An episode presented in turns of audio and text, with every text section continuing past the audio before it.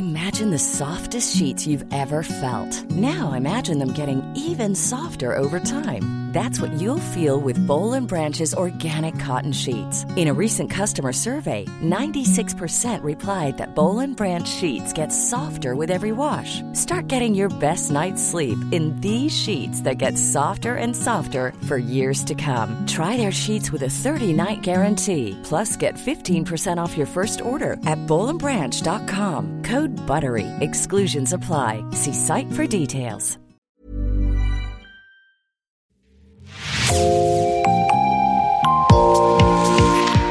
Bonjour et bienvenue dans Podcasting, l'actu dans la poche, le podcast quotidien d'actualité du Grand Sud-Ouest. Chaque jour, suivez-nous à la découverte de l'information régionale avec les journalistes et chroniqueurs du territoire. Je m'appelle Jean Berthelot de Lagleté et l'épisode du jour vous est présenté par Marion Ruot de l'équipe Podcasting. Aujourd'hui, Podcasting a choisi un article du média partenaire Médiacité Toulouse. En Ariège, des séjours à la campagne pour citadins en détresse. C'est le titre de votre article.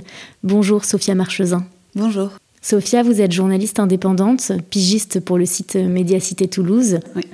Et avec vous, aujourd'hui, on va parler d'une initiative sociale, solidaire et culturelle, portée par Graciane Thierry, monitrice éducatrice et fondatrice de l'association secondaire à Toulouse, Faire découvrir le monde agricole dans un village de l'Ariège à des personnes vivant dans la précarité à Toulouse. Comment est né ce projet? Qui en est à l'origine? Et depuis quand? Mais justement, c'est Graciane Thierry. Donc, comme vous l'avez dit, elle est euh, monitrice éducatrice depuis plus d'une dizaine d'années.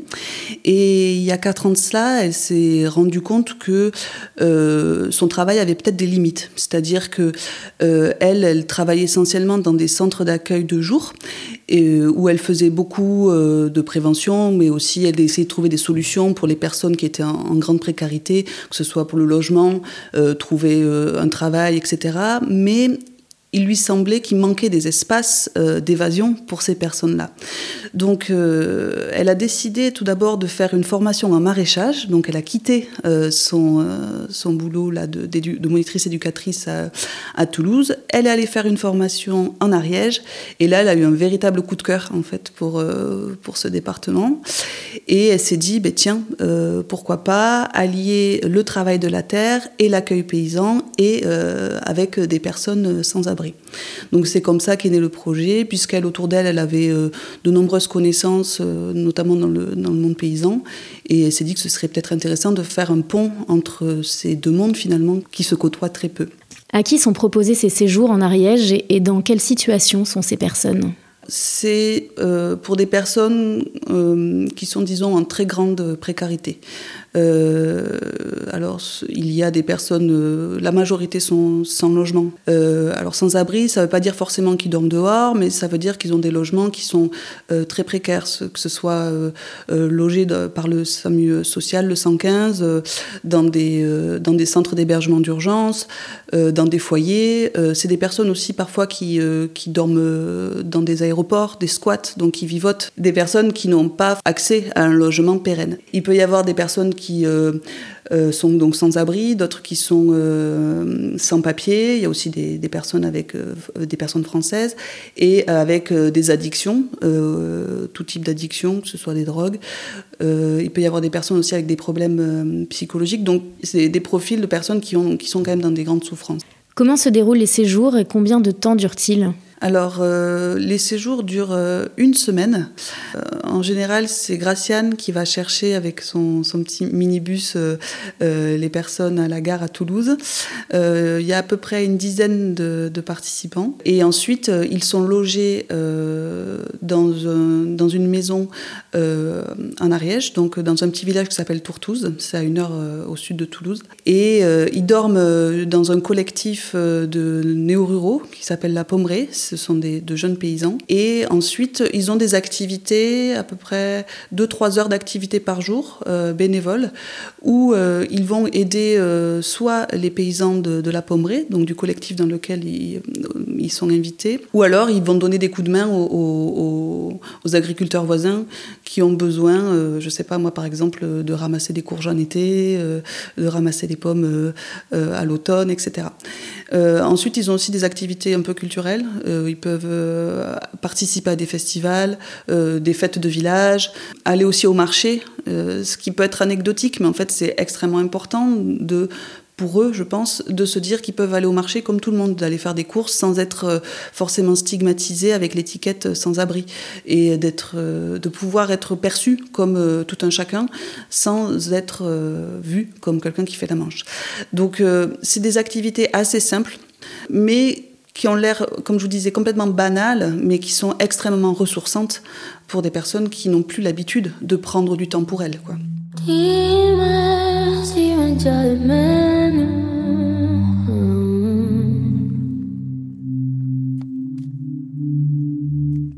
Dime si no me perdonas.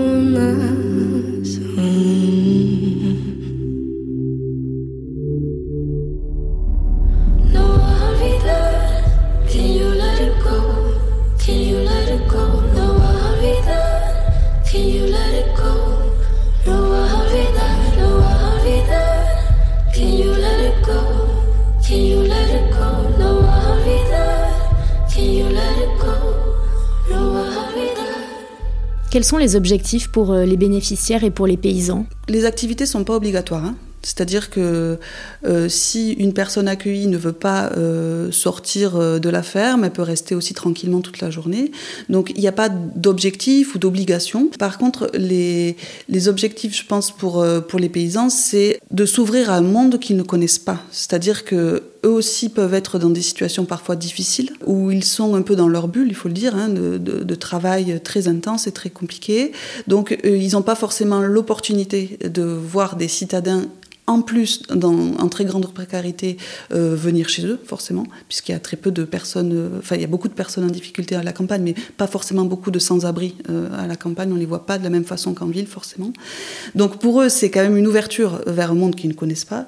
Et pour les personnes qui sont, qui sont à la rue, souvent, c'est la première fois, parfois, qu'ils viennent qui sortent de Toulouse pour certains et qui, qui, vont euh, prendre un vrai bol d'air à la campagne. Donc là, les bénéfices sont énormes. C'est plus que des vacances, quoi. C'est aussi euh, une façon de se déconnecter de leur quotidien. Je pense que l'objectif de l'association secondaire, c'est ça, c'est d'offrir un moment de répit pour ces personnes qui ne sont jamais sereins au quotidien ou rarement.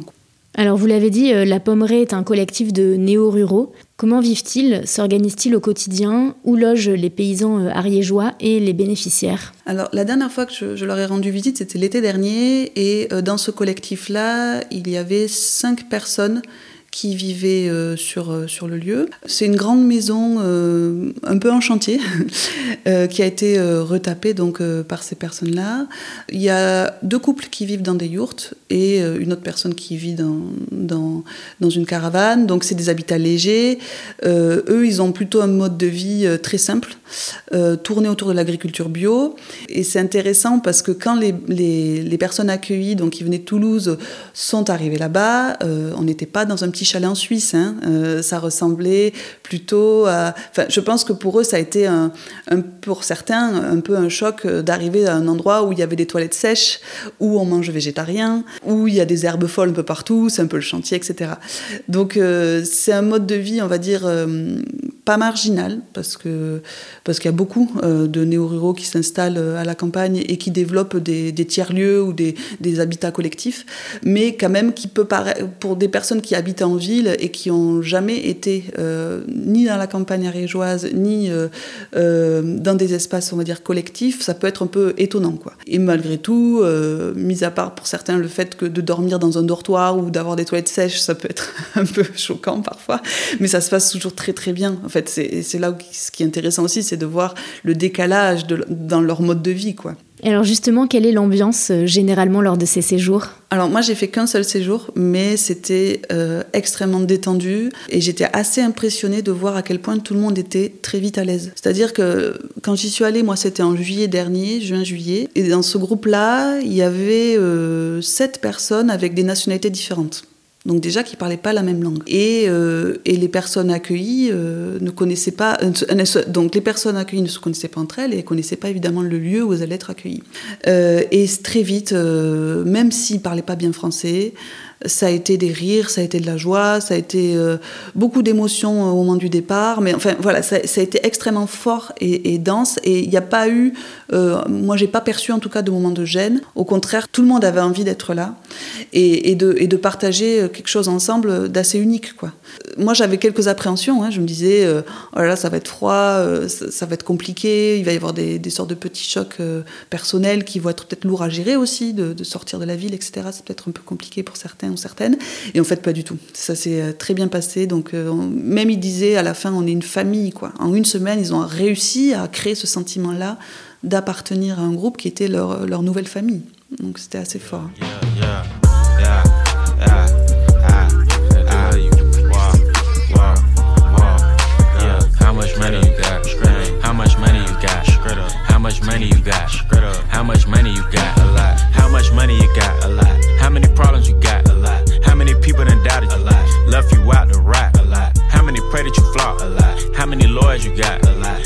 Times you got shot? A lot. How many niggas you shot? A lot. How many times did you ride? A lot. How many niggas done died? A lot. How many times did you cheat? A lot. How many times did you lie? A lot. How many times did she leave? A lot. How many times did she cry? A lot. How many chances she done gave you? Fuck around with these thighs. Every day that I'm alive, I'ma ride with this stick. I'd rather be broke in jail than be dead and rich. Told my brothers take my breath if I turn to a snitch. But I'm 21 for L, ain't no way I'ma switch. Alors ces séjours dans la nature représentent un vrai bol d'air pour les personnes vivant dans la précarité. Euh, D'ailleurs, Thérèse le dit, elle souffle et elle respire là-bas. Est-ce que vous pouvez nous raconter? Alors Thérèse, c'est euh, une dame qui vient du Congo. Elle est arrivée en France il y a 5 ou 6 ans et elle a 64 ans et euh, tout le monde l'appelle Mama parce qu'elle a vraiment ce rôle-là un peu protecteur de, prendre soin des uns et des autres. C'est quelqu'un qui rit beaucoup, qui arrive toujours à relativiser malgré la, la difficulté de sa situation puisqu'elle attend toujours euh, des papiers et elle vit dans la peur de se faire arrêter constamment c'est ce qu'elle me dit. Et là, elle arrive, on fait une balade toute simple au bord de, la ferme de la Pombrée, on se balade dans les bois, et elle se met à crier « Je suis libre, je suis libre ». Et je lui dis « Mais pourquoi Thérèse, qu'est-ce qui se passe ?» Elle dit « Mais moi, ça fait des années que je vis dans un foyer, où avant je vivais dans la rue, maintenant j'ai la chance de vivre en foyer, mais dès que je sors, euh, j'ai la, la hantise, de même ne serait-ce que de prendre le bus, de me faire arrêter. » Et elle me dit ici, euh, en rigolant, elle me dit les arbres ne vont pas me demander qui je suis, les arbres ne vont pas me demander mes papiers. Je fais partie des arbres, je fais partie de la nature, je suis quelqu'un, j'ai pas à craindre de, marcher dehors, etc. Et c'était un extrait, pour moi, un passage extrêmement émouvant, très fort. D'ailleurs, je fais un peu de promo, mais on peut l'écouter dans le l'émission radio que j'ai diffusée euh, sur la radio-télévision suisse, j'ai fait un sujet, euh, j'ai décliné ce sujet-là aussi pour, pour nos confrères suisses en documentaire sonore. Donc c'est assez fort ce, sentiment qu'elle a de tout d'un coup ne plus avoir la pression, euh, ne plus avoir le poids euh, de, de, de, de, ses souffrances quoi, quotidiennes. Tous à un moment, ils ont craqué euh, en disant voilà, là on se sent enfin nous-mêmes, on se sent libre. Comment les habitants de la Pommeraye ont-ils accueilli le projet? Est-ce qu'il y a eu une forme de réticence de leur part? Réticence, je sais pas, mais euh, c'est vrai qu'il y avait peut-être des a priori. Euh, c'est notamment euh, l'un des résidents qui s'appelle Jivan qui m'expliquait Moi, j'ai grandi dans un milieu où il n'y avait pas forcément beaucoup de pauvreté. J'ai jamais été vraiment co confrontée à des personnes qui sont en très grande précarité, qui ont des problèmes d'addiction ou même des problèmes psy. Donc, comment ça va se passer quand je vais avoir un groupe d'inconnus chez moi euh, qui connaît pas forcément un groupe qui n'a pas forcément l'habitude de vivre comme nous vivons ici, donc ils avaient certaines appréhensions. Eux-mêmes se sont surpris de voir que ces peurs-là ou ces a priori étaient pas forcément fondées. Et en fait, euh, je me souviens de Jivan qui me disait, mais regarde, on est en train de manger. Et il me dit, regarde là, Jamila, c'était l'une des personnes qui était accueillie à ce moment-là, elle a préparé un repas euh, avec euh, des, des, plantes qu'elle avait trouvées dans le jardin de Jivan. Et, lui, il n'en revenait pas. Il s'est dit, mais tout le savoir que Jamila peut nous apporter, pour nous, c'est hyper précieux. quoi. Donc, il y avait peut-être en effet quelques appréhensions parce que c'est encore une fois, c'est deux mondes qui se confrontent peu. Moi, la première, jamais je parle ou rarement avec des personnes euh, qui sont dans des très grandes difficultés. Donc, on a tous des a priori, mais finalement, c'est ça qui est très beau, c'est que au fil des heures, au fil des repas, au fil de tout, comme il y a beaucoup de partage, ben finalement, euh, très vite, ces appréhensions-là, disparaissaient, quoi.